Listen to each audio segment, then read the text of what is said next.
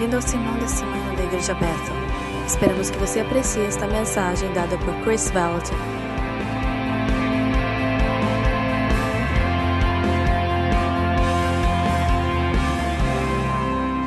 Nós oramos, Senhor, que você ligue os nossos ouvidos e que nos dê revelação, que realmente nos ajude a nos estabelecer e a preparar no nosso momento.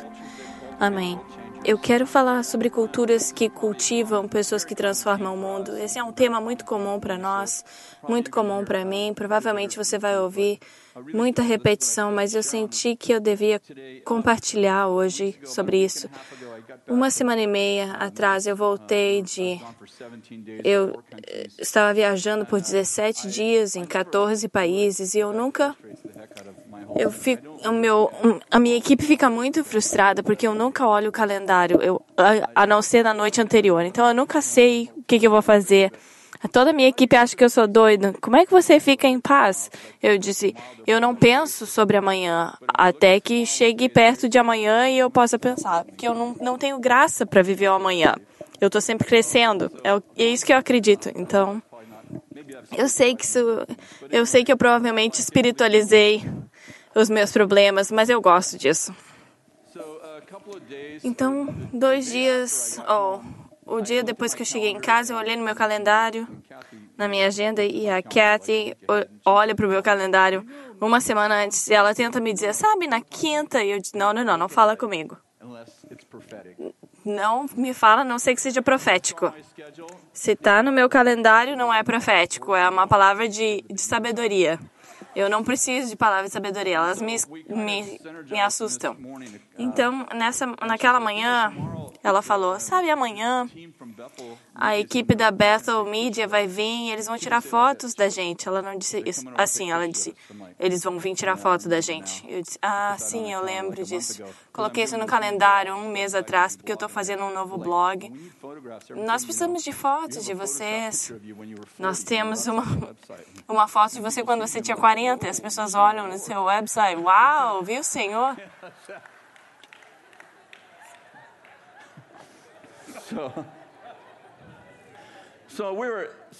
Então, nós, nós temos essa regra na nossa casa que 39 anos atrás, nós, nós, nós somos casados há 40 anos. Por isso que a gente estava na Disneylândia. Então, nós temos essa regra que era uma piada, mas depois se tornou realidade. Você tem essas coisas que no início elas são engraçadas. Uau, é o Senhor. E a gente falou: se um de nós dois se levantar, se um de nós dois está para baixo, o outro tem que estar tá, tá bem. Então, se, se você acordar mais cedo, você pode escolher se você quer ficar para baixo Senão, você não tem escolha. E eu acordei naquela manhã e eu estava para baixo. Então, quando você acordar, você tem que estar tá para cima, porque eu acordei mais cedo e eu peguei o lugar de quem está para baixo. Então não é comum nós dois estarmos para baixo, porque a gente tem essa regra. Mas naquela manhã a gente acordou, no dia que a gente ia tirar fotos, e ela tá, ah, hoje é o dia que a gente vai tirar foto. Eu disse, é, eu sei, ah, eu odeio tirar foto. E ela, é, eu também. E por alguma razão nós quebramos a nossa regra. E nós começamos a sinergia de pensamentos horríveis. Ah, eu odeio tirar foto. Ah, eu tô tão gordo. Ah, eu não tenho nada para usar. Então a gente fazendo aquilo de manhã e quando terminou o dia, eles tinham que vir às seis. Então a gente estava em casa às cinco, eles estavam vindo para casa. Ah, eles estão vindo às seis. É, eu sei. Você precisa se trocar. Sim, eu sei. Tem que tomar banho. É, eu tenho que achar alguma coisa que faz eu não parecer gordo. Ai, não pensei em usar aquelas coisas. Aquela coisa que, que aperta você na cintura? Como é que você aperta e ainda sorri, né?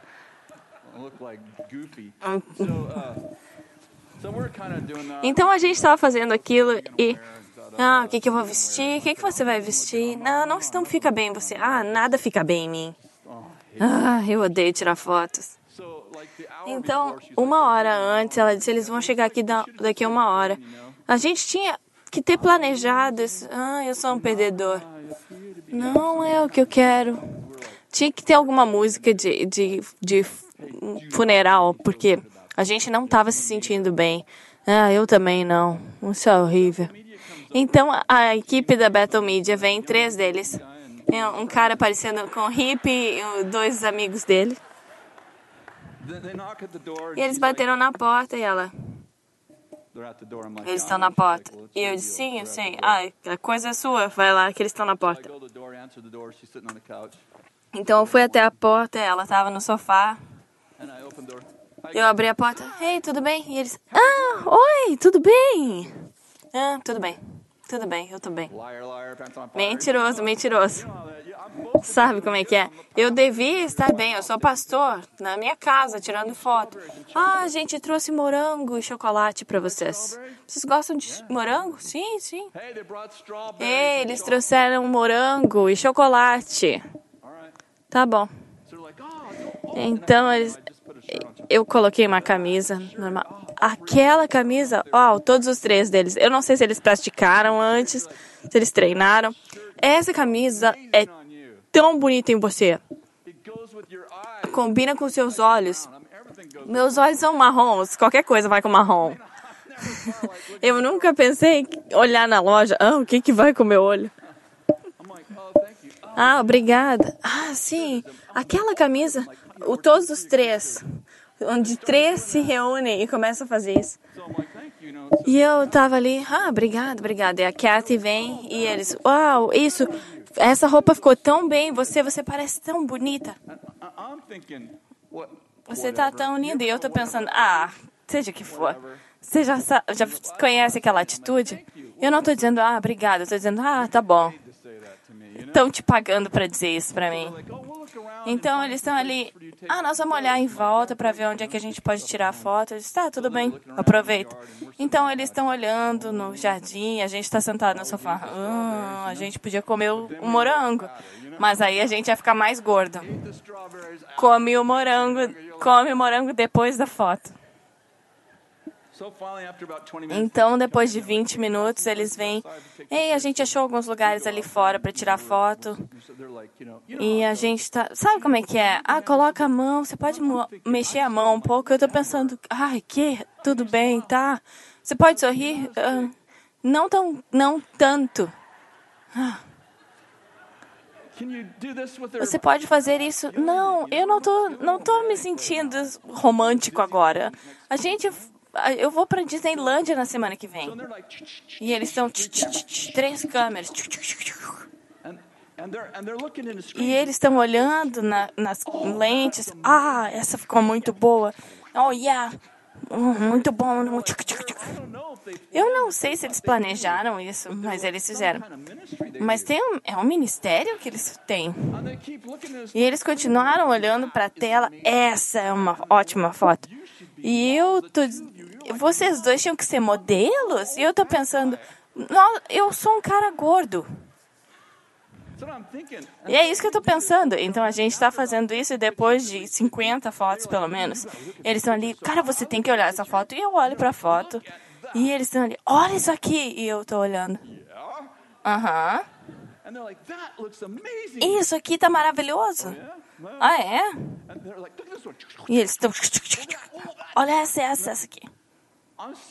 Sério, eu não vi nada daquilo. Então, tá bom. Então, eles tinham que ficar ali por duas horas. E a gente estava sentado no sofá por duas horas. E eu estava quase tirando foto de mim mesmo. Como é que vai fazer isso por duas horas? E a gente ia para outros lugares e eles bateram fotos por duas horas. Essa é maravilhosa. Eu não trocaria de camisa. Hum, cara, que linda! Essa nova camisa, nossa, muito linda. Ah, você gostou? Sim. Uhum. E a Kathy tá. Uh. Uma hora e vinte minutos depois, a, dura, a dureza do meu coração começou a se derreter e eles me mostraram e eu olhei. Essa ficou muito boa. Kathy, olha os meus olhos. Essa, essa camisa vai bem com os meus olhos. Então eles tinham que sair, eu acho que é às seis, às, eles tinham que ter terminado às oito. E eu disse, ah, tira umas fotos minhas no meu escritório. E a Kathy tá. Você pode vir tirar uma foto minha com os meus cavalos? Foto com o cavalo. Tira a foto do jardim com o cavalo. As pessoas vão querer as fotos. Não, não entendeu.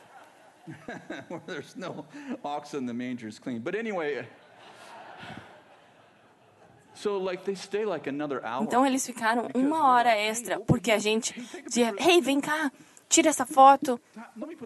Não, deixa eu colocar essa outra roupa. Ah, essa, eu sei, é maravilhosa. Eu, look, eu pareço ótimo nessa camiseta. Eles saíram. A gente está sentado no sofá. 9 e 15 da noite. Eu olhei para ela. O que, que aconteceu? E ela disse: Eu não sei. Eu disse: Eu preciso que eles venham fazer isso toda semana. Toda semana.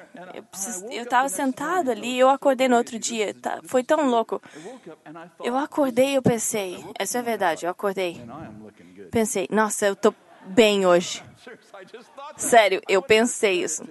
Eu não disse pra ninguém, embora eu tenha acabado de contar pra vocês. Mas eu pensei comigo mesmo. Eu me olhei no espelho e pensei, ah, tu tá bonitão hoje. E eu acordei nos próximos cinco dias pensando, nossa, como eu me sinto bem, eu tô tão bem. E ela tá bonita, e eu tô bonito, e isso aqui combina com os meus olhos.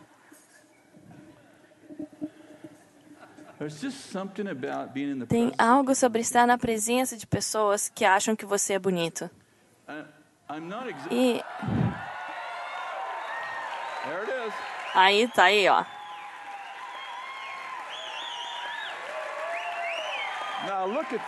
Olha pra essa camisa, ela combina com os meus olhos. Olha pra essa mulher.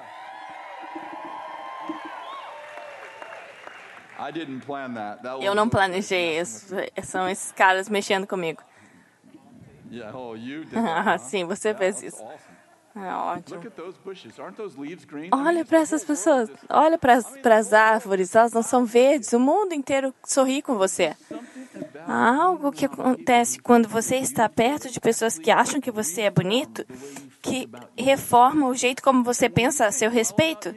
E quando você pensa bem a respeito de você, é impressionante como você vive melhor com os outros quando você pensa bem a respeito de você. Na- aqui nós temos es- essa essa ideia que se eu, que eu- a gente tem esse dizer que eu estou tendo um dia de cabelo ruim. Significa que eu não não pareço bem, então não me sinto bem, então você não vai ter a, minha ver- melhor versão. Tem essa coisa, eu não sei se você cresceu com isso, mas quando eu recebi Jesus, eu cresci no, no, no movimento de Jesus e, e a gente a gente tinha essa coisa sobre o orgulho e sobre a humildade. Não se sinta bem sobre você, porque é assim que você termina no inferno. E isso é humildade, tá bom? Você não se sente bem a seu respeito, então se alguém te dá um elogio, você está vendo Jesus em mim. Jesus recebeu todos os elogios. Quando, quando a gente a gente desenvolve uma cultura assim em que pensar algo bom a seu respeito, mesmo na privacidade da sua casa, você não era permitido. Bob knows, right? O Bob sabe, certo? Você não pode pensar, "Bem, eu sou bom nisso. E se você disser, eu sou bom nisso, aí você tem que dizer, eu sou bom nisso. Eu sou bom nisso porque Jesus me ama e me deu todos esses dons. Porque, na verdade, eu sou um pobre pecador. Você não gostaria de mim, mas eu, eu sou assim porque Jesus fez isso.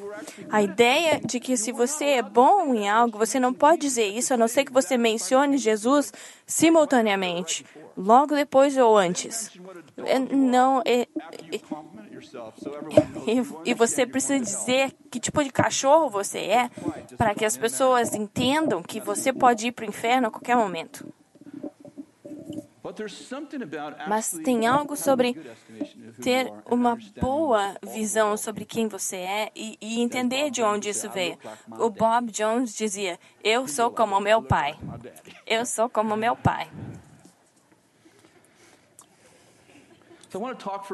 Eu quero falar por alguns minutos sobre desenvolver culturas onde as pessoas sabem que são bonitas. In Proverbs 22, Em 6, Provérbios we can all 22, focus, even 6, Alguns de nós não sabem. Se você treinar o seu filho no caminho que deve andar, quando eles envelhecerem, eles saberão o caminho. Quando ele para você treina eles no caminho que eles devem seguir. Há dimensões no caminho em que devem seguir. A gente pode dizer, nós queremos que sejam boas pessoas, isso é universal. Nós queremos que os nossos filhos sejam boas pessoas. Mas e se a gente for além de ser boas pessoas e pensar em pessoas de Deus? Tipo, quem está morando na sua casa? E se você começar a ter visão profética sobre como eles devem, para onde eles devem ir, e você começa a tirar fotos e, e descrever para os seus filhos o que você vê. Você está lindo nessa camisa. Isso é maravilhoso. Eu não sei sobre você, mas Provérbios é um dos meus livros preferidos na Bíblia. Quando as minhas crianças eram, estavam crescendo, eles tinham que ler um capítulo por dia. E eles normalmente não liam. Eu sei os capítulos que eles não leram. Mas você sabe que Provérbios foi, foi o livro de vida de Salomão, foi a escola dele. E Crônicas 22, 6, que Deus disse para Davi: Você não construirá o templo para mim. E Davi tinha esse templo no coração e Deus disse: Você é um homem de derramar sangue. Eu não quero que um homem violento faça algo permanente. Então, o seu filho, você terá um filho, seu nome será Salomão. Isso é antes de Salomão. E ele construirá o templo, essa estrutura permanente para mim. Então, quando Salomão nasceu e ficou é, grande o suficiente, Davi repetiu a profecia para Salomão. E Deus disse que ele quer construir um templo. E Davi conta para o seu filho sobre a sua história com Deus. E ele disse: Eu queria construir esse templo, juntei todo o dinheiro, todo o material. E Deus disse: Não, você não pode fazer isso. Mas você vai ter um filho, seu nome será Salomão, e nós te, te nomeamos Salomão.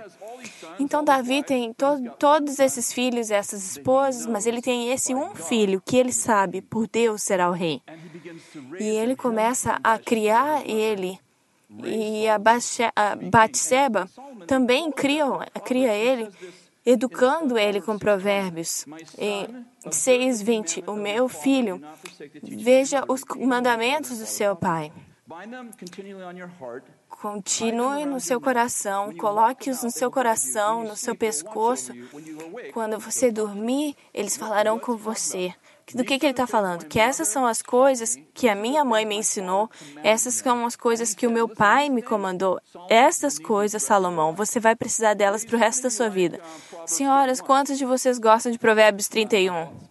Eu pensei que, que o capítulo preferido das mulheres, pelo menos um deles, e diz as palavras do rei Lamiel. Eu não sei se você sabe disso, mas quando eu escrevi o livro Fashion to Reign, Feita para Reinar, eu estudei Provérbios 31. E aquele rei é aquele que ama o Senhor. Era o nome que Batseba deu para Salomão quando ele era criança. Essa não é a história de um outro rei, é a história de Salomão. E escute o que Batseba ensinou a ele nos primeiros versos do capítulo 31. Samuel, the oracle, Ditados do rei Lemuel, uma exortação que sua mãe lhe fez. Ó meu filho, filho do meu ventre, filho dos meus votos, não gaste suas forças com mulheres, seu vigor com aquelas que destroem reis. Por que, que, por que, que ela falou isso? Isso é Batseba, lembra? Batseba. O que, que ela diz para ele? Não- Não gaste sua força, não dê seu coração para as mulheres. Cuidado, Salomão, porque isso destrói reis. Como que ela sabia disso? Porque o homem com quem ela casou cometeu adultério com ela e matou o marido dela. E ela começa a falar para ele: não dê sua força com mulheres. Não convém aos reis, ó Lemuel, não convém aos reis beber vinho, não convém aos governantes desejar bebida fermentada, para não suceder que bebam e se esqueçam do que a lei determina e deixem de fazer justiça aos oprimidos. Dê bebida fermentada aos que estão prestes a morrer, vinho aos que estão angustiados, para que bebam e se esqueçam de sua pobreza. Erga a voz em favor dos que não podem defender-se. Seja defensor de todos os desamparados. Erga a voz e julgue com justiça. Como que a sua vida mudaria? Como que a vida do, do povo ao seu redor mudaria se você os visse como Deus os vê? e você começasse a vê-los e a falar com eles, não como eles são agora, mas como eles são chamados para ser? Uma, uma das citações que a gente repete várias, várias vezes é Alison Armadine, que que me ajudou em três dos meus livros, Alison, falou que ela estava na escola ministerial, ela levantou a mão e ela me disse: Eu amo ouvir a profecia de outras pessoas. Eu disse: Você gosta de ouvir? Por quê? Porque assim eu trato elas como Deus as vê e não como eu as vejo. E eu as convido para o seu destino com Ele. Todos nós precisamos de uma pessoa com quem confiar. Mas eu fui criado numa cultura em que as pessoas tentavam impedir que a gente fizesse alguma coisa errada. Mas ter alguém que te ajude a ser responsável significa que alguém vai andar com você e, e falar para você do seu destino com Deus. Essa responsabilidade não é se certificar que as pessoas não, não pequem, mas se certificar que elas estejam em fogo, em paixão com Deus. Quando eu me encontro com Deus, com você, seria para chamar você para o seu destino com Deus e não para impedir que você faça algo errado. O propósito de você estar na minha vida é que você, metaforicamente, tira fotos do que você vê de acordo com os olhos de Deus e de repente eu começo a me ver como você me vê, que é o modo como Deus me vê. E você, a beleza que você vê, você começa a declarar na minha vida. E de repente, não de repente, mas no processo, eu me torno o que você vê. Paulo fez isso com Timóteo. Eu quero ler alguma das exortações dele para Timóteo, 1 Timóteo 4, 8. A, a disciplina para o corpo não traz, não, só traz recompensa para o corpo. É preciso aceitação completa para que você entenda que a gente precisa vencer com Deus. Ele menciona seis vezes quando é no reino, lutar é uma coisa boa.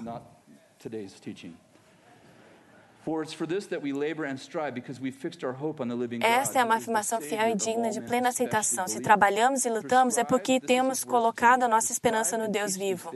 Ordene e ensine essas coisas. Ninguém o despreze pelo fato de ser jovem, mas seja um exemplo para os fiéis na palavra, no procedimento, no amor, na fé, na pureza.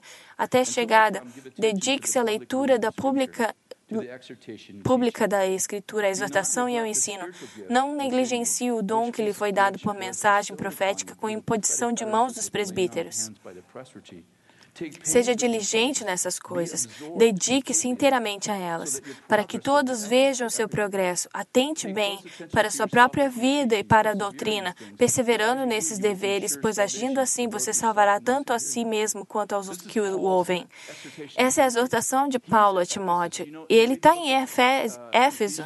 Quando você lê o livro de Efésios, Timóteo é o apóstolo em Efésio, em Éfeso. E ele está tendo dificuldades com medo e Paulo escreve com ele. E, eu, e ele diz, eu tô, eu tô, eu tô enviando Timóteo e ele diz, não façam nada que o deixem com medo. Não seria estranho se eu fosse para Pensilvânia e o Bill escreve, escrevesse uma carta eu estou enviando Chris, não faça nada para assustar ele. É bem estranho começar uma conferência assim. E Paulo escreve para esse homem que tem incríveis dons, mas que luta com medo. E ele diz para ele: não, não deixe que ninguém te despreze pela sua juventude. Uau! Isso parece orgulho. Hey, não, não me despreza mas demonstre a todos o progresso que você está fazendo no que se refere às escrituras que foram faladas a teu respeito. Então diz, Deus diz, Timóteo, você é isso, e Timóteo, você está aqui, que a profecia é sobre o futuro. Eu quero que você viva de uma forma, eu quero que você lute, que você trabalhe, que você sofra com o que você está fazendo, mas eu quero que o povo ao seu redor o povo veja o que você está progredindo nessas profecias, que você está cumprindo essas profecias porque você crê nelas. É assim que Timóteo se torna um, uma pessoa que transforma o mundo. O seu pai creu nele. E o seu pai disse: Ei, para de ter medo. Deus não te deu medo. Isso foi escrito a Timóteo mas Ele te deu poder e uma boa mente. E você precisa fazer algo com essas profecias que você recebeu. Você precisa mostrar para as pessoas que você crê nelas, trabalhando, lutando e sofrendo por essas coisas que Deus falou que você seria. Quantos sabem? Não é só sobre Deus. Não é. é não, não foi bem. O povo não entendeu na primeira. Quando Jesus disse está terminado, ele não disse que você tinha terminado, ele disse que ele tinha terminado. Ele tinha terminado a parte dele, ele está esperando que você faça a sua. Eu repeti isso várias vezes, mas eu acho que foi lá por 30 anos atrás que eu tive esse encontro com Deus, andei pela. A, a, ele atravessou a parede e ele nunca usa a porta porque ele é a porta. E eu vou encurtar isso, porque eu já contei tantas vezes. E ele começou a falar comigo sobre o meu destino, e ele disse: Você vai falar com reis. Eu chamei você para ser profeta das nações.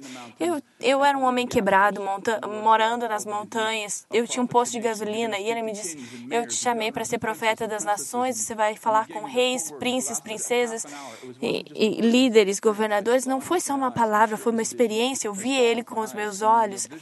E quando a visão terminou, quando o Senhor terminou de falar comigo, ele virou de costas para mim, ele parou, virou, apontou para mim e disse: E a história vai dizer se você crê em mim ou não. Foi a primeira vez que eu percebi que eu tinha que fazer algo com o que ele tinha dito. Eu entendi naquele momento, não teologicamente, mas, mas eu entendi que a soberania e, e, e, e, a, e o livre-arbítrio eles, eles estão em harmonia na minha vida. E, e ele disse: a história vai mostrar se você creu em mim ou não.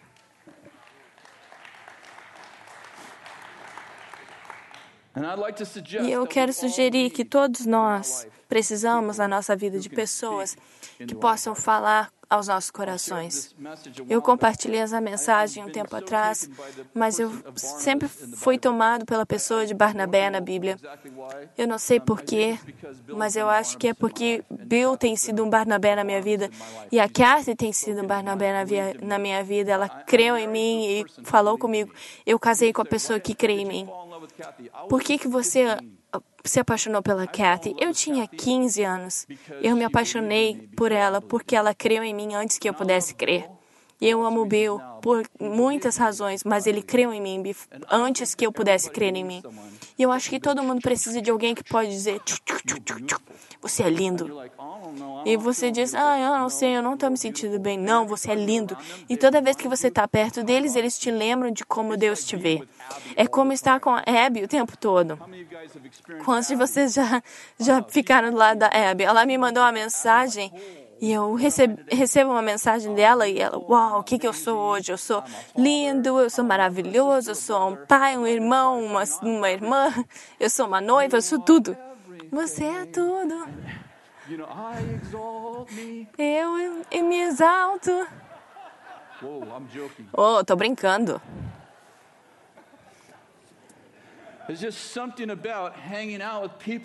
Tem algo em, em, andar com pessoas que acreditam em mim. E eu estou convencido de que muitos de nós só precisamos de mais uma pessoa para sermos maravilhosos.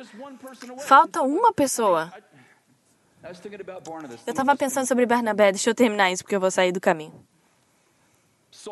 Sa Saulo, no Novo Testamento, ele está perseguindo a igreja. Ele é a ISIS de hoje. He- Ele matava os cristãos, apedrejados, centenas de milhares de pessoas. Ele matou. Ele está indo para outra cidade para matar mais cristãos e ele tem esse encontro. E você sabe o- encontro. Ele está no chão e ele ouve essa voz e ele vê uma luz e a voz diz: Saul, Saulo, Saulo, por que me persegues? E "Who- ele está ali: Quem, quem é você, Senhor? Eu sou Jesus, a quem você persegue. E a voz diz: Eu quero que você vá there." nesse lugar e fique lá. E ele fica cego. E ele vai para essa cidade. E no meio tempo, Um homem, um discípulo chamado Ananias tem um encontro com Deus.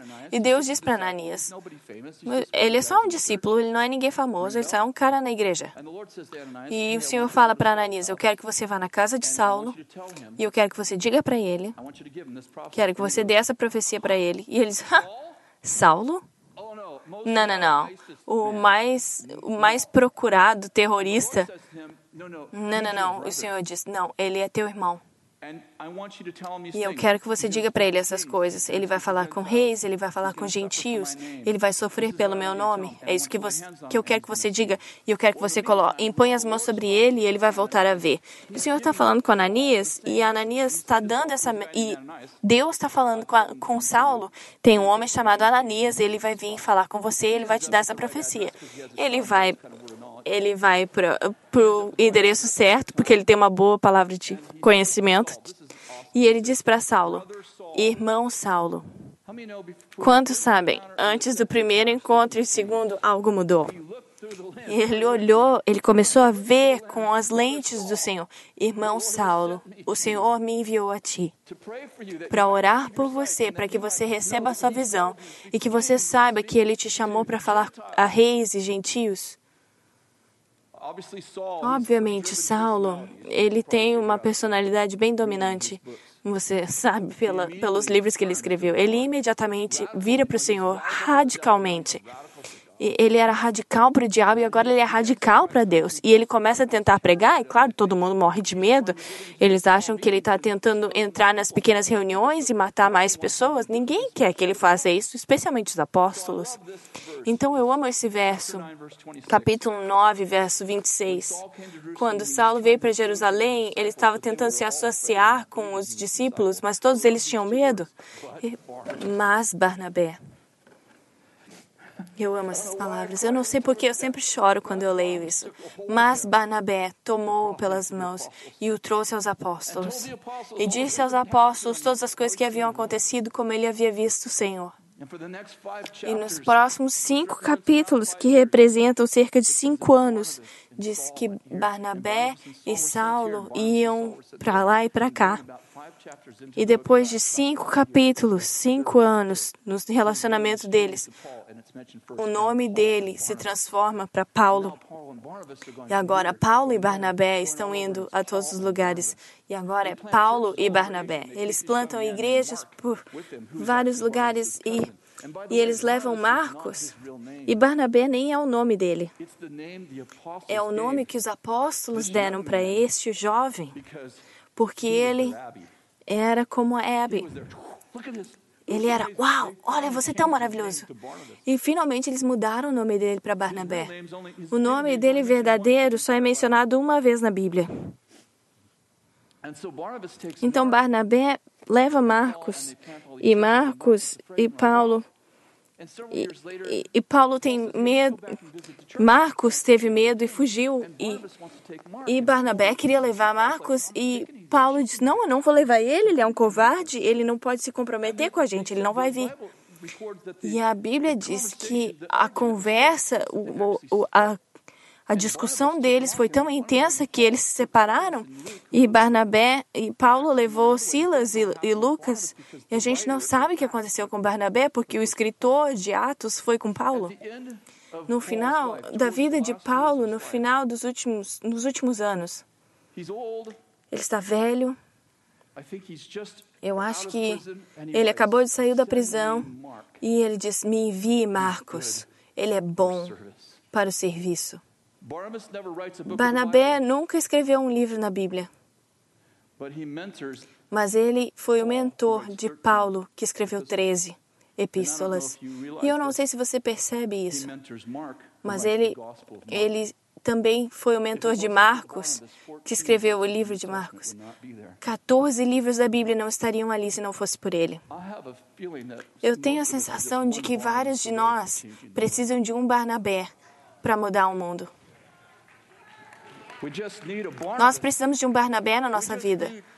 Nós precisamos de um filho, de um pai de encorajamento que nos diga: Hey, é assim que você é. Você é lindo, essa camisa é linda, você é maravilhoso. Sabe, a maioria de nós passa meia hora, uma hora se arrumando, onde a gente se fixa em impressionar as pessoas. Todos nós. A maioria de nós não viria aqui sem pentear o cabelo, tomar um banho e botar desodorante, pelo menos. Nada errado, isso é bom. Quer dizer, nós- O cheiro, a fragrância do Senhor é muito melhor que algumas reuniões que eu tive. Mas o que aconteceria se a gente passasse cinco minutos para criar o reino dentro de nós e nos prepararmos para ser Barnabé para alguém? Jason, meu filho, ele é o nosso é, principal conselheiro aqui. Ele tem todas essas coisas que ele faz com as pessoas que as ajudam. Ele, nos dá, ele lhes dá tarefas de casa e ele faz eles escreverem no espelho com aquelas canetinhas que apagam, para que eles olhem no espelho e eles se relembrem de quem eles são. E se você, e se você fosse para casa hoje e você escrevesse: Eu sou uma pessoa que transforma o mundo. Você está olhando para uma pessoa que transforma o mundo. É hora de você se tornar realidade, para que você possa ser para o mundo o que o mundo está esperando. O que aconteceria se você encontrasse alguém que você pudesse ser um Barnabé? Ou as mulheres, uma Esther. Mulher, vamos lá. Vocês amam Esther? Vamos lá, não tem uma mulher aqui que não gosta de Esther. Se você não gosta de Esther, você nem é cristão. Eu gosto de Esther e eu nem, nem sou uma mulher. Nada para diminuir Esther, mas se não tivesse Mordecai, não haveria Esther. É, imposs... é possível, mulheres, que vocês precisam de um Mordecai? Homens, é possível que vocês devam ser um? Oh, oh. Hey, hey, não mexe com o meu casamento. Como se vocês percebem, as pessoas mudam por observação, não por discussão.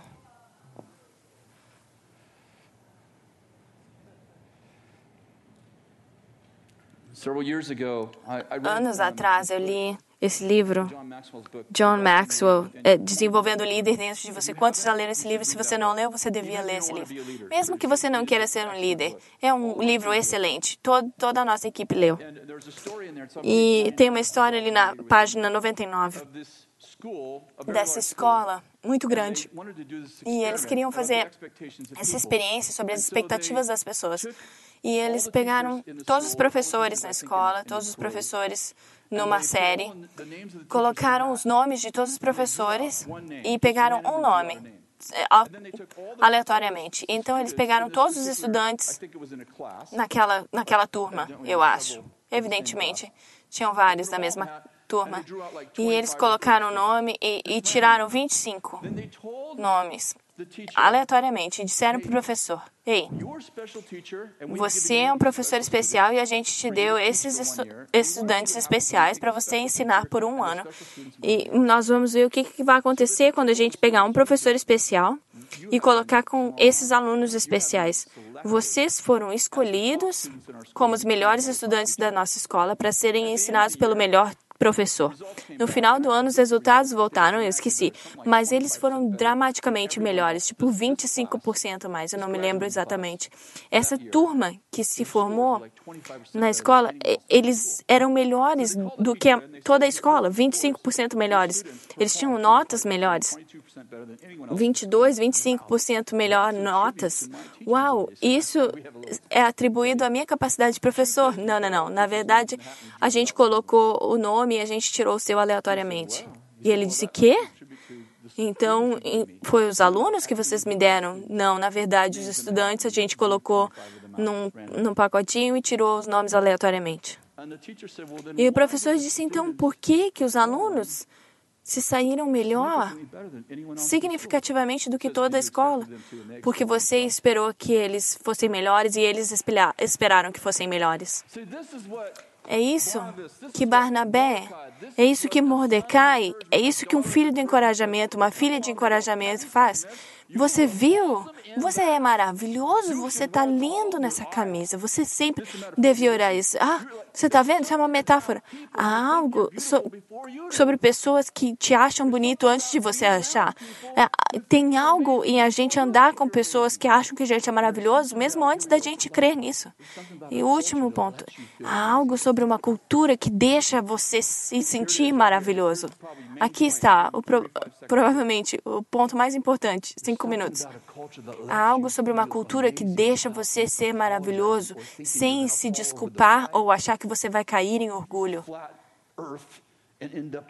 e terminar no inferno, porque você acha que o seu cabelo está bonito e que você acha que você tem um dom, e porque acha que você parece com Jesus e que você tem confiança e que você está dizendo: Ei, olha o meu progresso e não me despreze. Eu posso ser jovem, mas eu sou maravilhoso.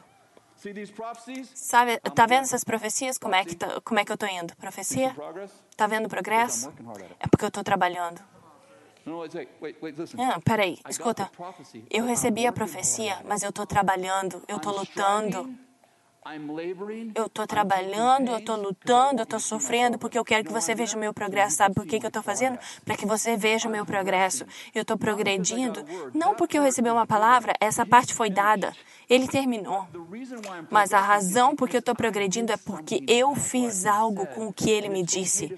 E está tudo bem se eu me sentir assim. Eu peguei a palavra dele e eu fiz algo com o que ele me disse. E quer saber? Eu estou com um grupo de pessoas que me lembra que se eu sair do caminho, eles vão me lembrar: ei, ei, Vamos ver como é que você está indo. Aqui está a tua habilidade, está bem. Você é maravilhoso. Você, se você não se comportar de acordo com o seu destino, você precisa se melhorar. Você não pode andar no que Deus te chamou e se sentir mal a respeito disso. Está na hora de achar um Barnabé. E está na hora de ser um. Sim, sim. Eu vou ter essas pessoas da Battle Media toda semana. Eu tenho fotos de cavalos e animais, eu vou ver, trazer eles para tirar foto de qualquer outra coisa enquanto eles, eles estiverem. Levante-se, eu quero orar por vocês.